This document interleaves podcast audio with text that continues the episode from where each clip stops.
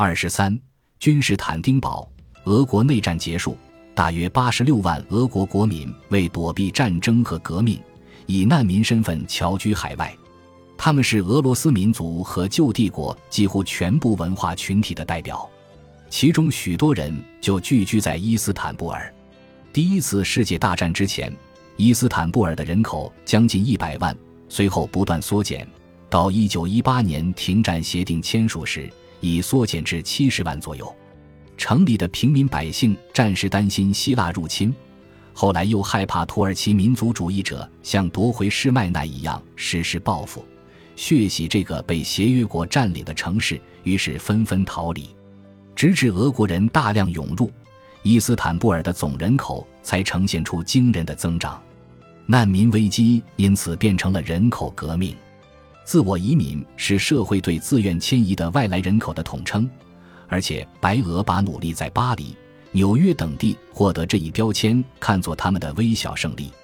在伊斯坦布尔，白俄人被戏称为伪君子。这个土耳其俚语源自俄语单词的好或不错，虽然这个单词在俄语里是很普通的日常用语，但土耳其语的变体却是个残忍的玩笑。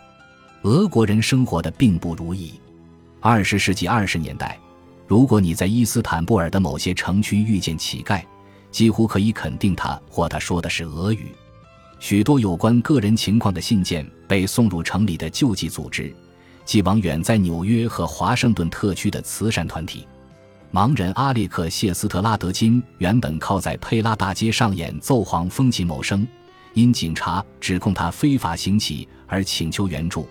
俄罗斯帝国前男歌剧演员舍尼亚瓦斯基恳请救济人员帮助传递他即将在伊斯坦布尔举办演唱会的消息。米歇尔瓦西里耶夫神父申请少量捐款。为贫困的俄裔基督徒筹办复活节大餐。沙霍夫斯卡娅公主写信请求为她和她的丈夫，托卡良酒店管弦乐队的一名音乐家签发去美国的签证。难民所面临的问题不只是伊斯坦布尔战后同样影响土耳其人和俄国人的萧条的经济，还是他们的发展前途与国际政治有着千丝万缕的联系。一九二三年七月二十四日。协约国与土耳其的谈判代表最终签署了和平条约，结束了双方自1914年以来的敌对状态。在国际联盟的斡旋下，洛桑条约允许协约国自行清理占领关系，保持一定尊严的撤离，而且条约还承认了穆斯塔法凯莫尔政府作为废除苏丹继任者的合法地位。自1918年停战以来，土耳其政治与军事形势发生了深刻的变化。战战兢兢的苏丹被赶了下台，现在领导这个国家的是一个选举产生的议会和一位意气风发的统帅，他率领军队撵走外国侵略者，保卫了故都。洛桑条约与德国、奥匈帝国、保加利亚签署的条约不同，它没有强加的条款，是唯一一份战败国与协约国通过谈判达成的和平协定。洛桑条约保证了土耳其的和平。界定了土耳其的边界，并且解决了一系列因奥斯曼帝国瓦解而遗留的隐秘但攸关生死的问题，比如陈旧的人寿保险如何处理，哪些债权人可对他们持有的奥斯曼帝国公债进行索偿。合约签署的消息刚刚公布，伊斯坦布尔大街小巷的人们就鸣枪放炮，锣鼓喧天，家家户户的墙壁和窗玻璃上都张贴了穆斯塔法凯莫尔的画像。协约国士兵发现他们自己处于从未有过的弱势地位，这里所有的外国人都威风扫地。比利·福克斯·皮特给英国家中父母的信中写道：“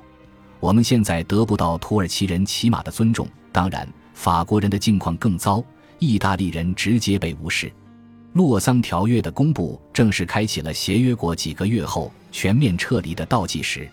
城内仍有近一万五千名英国军士。包括约克郡步兵、皇家海军陆战队和穿着折剪短裙的苏格兰高地人，以及其他协约国的一些小分队。经过数月的筹备，一九二三年十月二日，哈林顿将军与妻子，以及致弹兵分遣队、冷西禁卫队和爱尔兰禁卫队一道抵达撤离港口。码头上人声鼎沸，人们都想一睹协约国司令官简·月英法以三军仪仗队以及土耳其军队的风采。哈林顿依次向每面国旗敬礼，并以土耳其的星乐器作为结束，人群发出阵阵欢呼。简短的仪式结束后，哈林顿将军和他的军事护卫队一同登上了旗舰阿拉伯号。他们一路向南，驶离博斯普鲁斯海峡，途经马耳他，直布罗陀，最后抵达英格兰。这是一次奇妙的送行。我们挥别的是一个所谓的敌国，哈林顿回忆道。原司令部悬挂的英国国旗是唯一能让他想起占领的物件。哈林顿临行前把它送给了加拉塔的圣公会教堂。这面英国国旗至今仍在教堂公开展出。协约国撤离四天后，也就是十月六日，土耳其军队进入并且完全控制了伊斯坦布尔。又过了十几天，十月二十三日，安卡拉大国民议会宣布土耳其共和国成立。穆斯塔法·凯莫尔就任总统，这一切令白俄人心绪不宁，因为新共和国最亲密的国际合作伙伴正是当初迫使他们背井离乡的布尔什维克政府。列宁是穆斯塔法·凯莫尔反占领抵抗运动的主要支持者，布尔什维克曾在土耳其独立战争期间为民族军提供过武器，而且莫斯科也是第一个与土耳其国民政府缔结友好关系的世界之都。布尔什维克政府向安卡拉派遣使团的时候，英国军队还在伊斯坦布尔的街头巡逻。俄国人内部开始分裂，据估计，约百分之十的流亡人士开始积极支持布尔什维克的事业，不管是领薪水的特工，还是纯粹的支持者，他们都认为与莫斯科的苏维埃政权和解大有希望，甚至非常可取。一些白俄移民的知名人士决意与布尔什维克握手言和，重返俄罗斯。虽然有的人刚回国就被立即枪杀，但其他人仍在声援这场看似列宁主导的转变。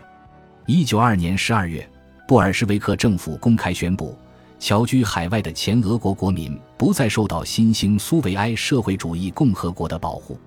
这就意味着。白俄移民如果在他们的新家园没有获得公民身份，那么他们就正式的成了没有国籍的人。东道国政府随时可以将他们作为非法移民驱逐出境，其他国家的政府也没有义务接纳他们，他们成了国际法里没有官方身份的一群人。后来，国际联盟介入，向世界各地几十万俄国难民颁发了所谓的南森护照，这本以挪威探险家、人道主义者。同时，也是国际联盟高级难民事务专员弗里乔夫·南森的名字命名的护照，为他们提供了临时身份，使他们避免了被东道国政府随意驱逐出境。不过，伊斯坦布尔的俄国人恐怕没剩下多少时间了。一九二三年，佩拉大街上的前俄国大使馆已经转由苏联控制，安卡拉政府也不断向客居的白俄人施压，让他们尽早做出选择。要么离开土耳其，要么接受土耳其国籍。随着苏联贸易代表和外交使团的陆续到访，宿敌之间碰面和接触的机会越来越多。俄国内战期间曾对峙沙场的两拨人，现在完全可能在莫斯科总会的舞池边目光交错。二十世纪二十年代，伊斯坦布尔的俄罗斯社群一直在缩减。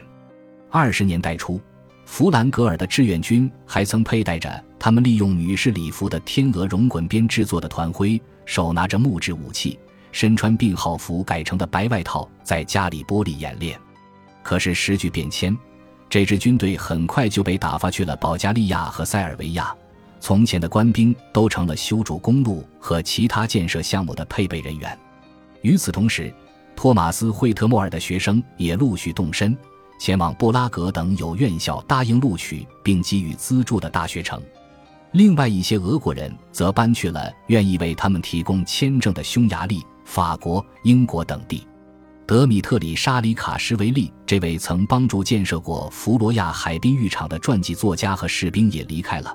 他先是去了波兰，接着在德国军队短暂任职，最后搬到了美国，在那里度过余生。他去世后。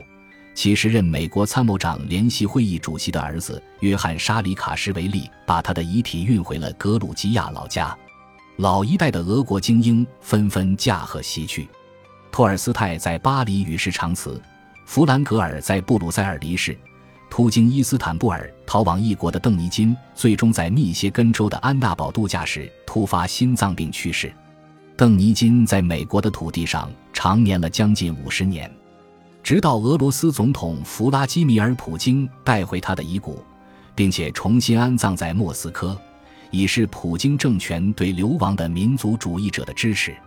大多数前俄国人的离开减轻了伊斯坦布尔照管他们的重担，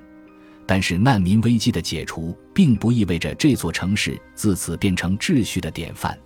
城市生活充满无法消散的乌烟瘴气，简直想象不出来任何一样事物都比海达尔趴下火车站更像是疯人院了。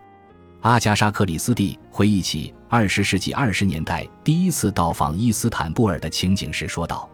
她原本是要去探望她的丈夫，正在伊拉克参与现场挖掘的考古学家马克思·马洛温。途中在东方快车上碰见了一位时髦的荷兰工程师。由于他的推荐，他绕开了佩拉宫，住进了同样位于佩拉大街的托卡良酒店。事实上，托卡良而非佩拉宫才是他最终选择让东方快车谋杀案中的比利时侦探赫尔克里·波洛入住的酒店。当时，佩拉宫门前的窄巷很像贫民区，而托卡良的窗户面对的是整齐的19世纪建筑外墙和宽阔的欧式大道。